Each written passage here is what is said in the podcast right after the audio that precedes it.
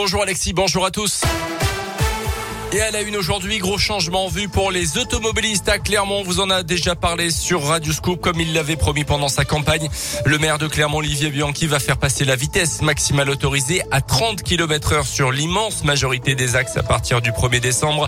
L'annonce a évidemment fait beaucoup réagir entre cyclistes ravis et automobilistes mécontents. Mais pour Olivier Bianchi, il n'y a pas d'autre choix alors que les bouchons sont de plus en plus importants à Clermont, comme il l'explique au micro Radio Scoop de Tiffaine Coulon. Ça a pour objectif d'apaiser la ville, de réduire les nuisances sonores, de réduire l'accidentologie.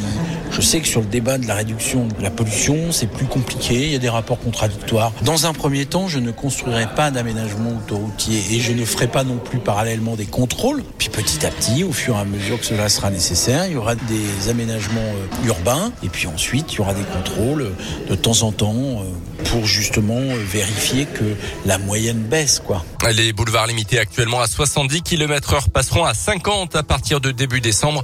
Le tram et les bus, lorsqu'ils seront sur des couloirs dédiés, ne seront pas concernés par la mesure. Des peines de 4 ans de prison pour euh, trois prévenus soupçonnés de trafic d'héroïne dans l'agglomération. Ils ont été incarcérés d'après la montagne. Ils étaient passés de l'achat à la revente de drogue pour payer leurs doses et leurs dettes également.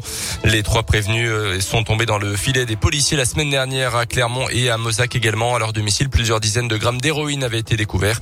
De des suspects s'approvisionnaient via la filière albanaise. Ils tentaient de voler des C-vélos. Deux ados de 13 ans interpellés par les policiers alors qu'ils étaient en train de dégonfler des pneus de C-vélos dimanche après-midi rue des Lions d'Art. Ils auraient reconnu avoir tenté de voler certains de roues et d'en dégrader d'autres. Ils seront reconvoqués plus tard devant le commissariat.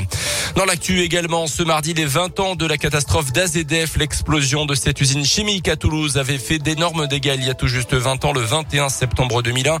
31 morts et 3500 blessés. Beaucoup pensaient d'ailleurs à un attentat dix jours après les attaques aux États-Unis. Finalement, il ne s'agissait que d'un accident, un mauvais conditionnement de produits chimiques. Des cérémonies d'hommage se tiendront dans la journée. Les sports avec un entraînement ouvert au public ce mardi matin à la SM après la victoire contre La Rochelle. La séance des Clermontois est ouverte à 10h30 tout à l'heure sur présentation du pass sanitaire. En foot, les éliminatoires au de féminin en 2023. Les Françaises jouent en Slovénie ce soir à 21h. À noter que les premières sanctions sont tombées hier après l'envahissement de terrain lors du derby entre Lens et Lille ce week-end en Ligue 1.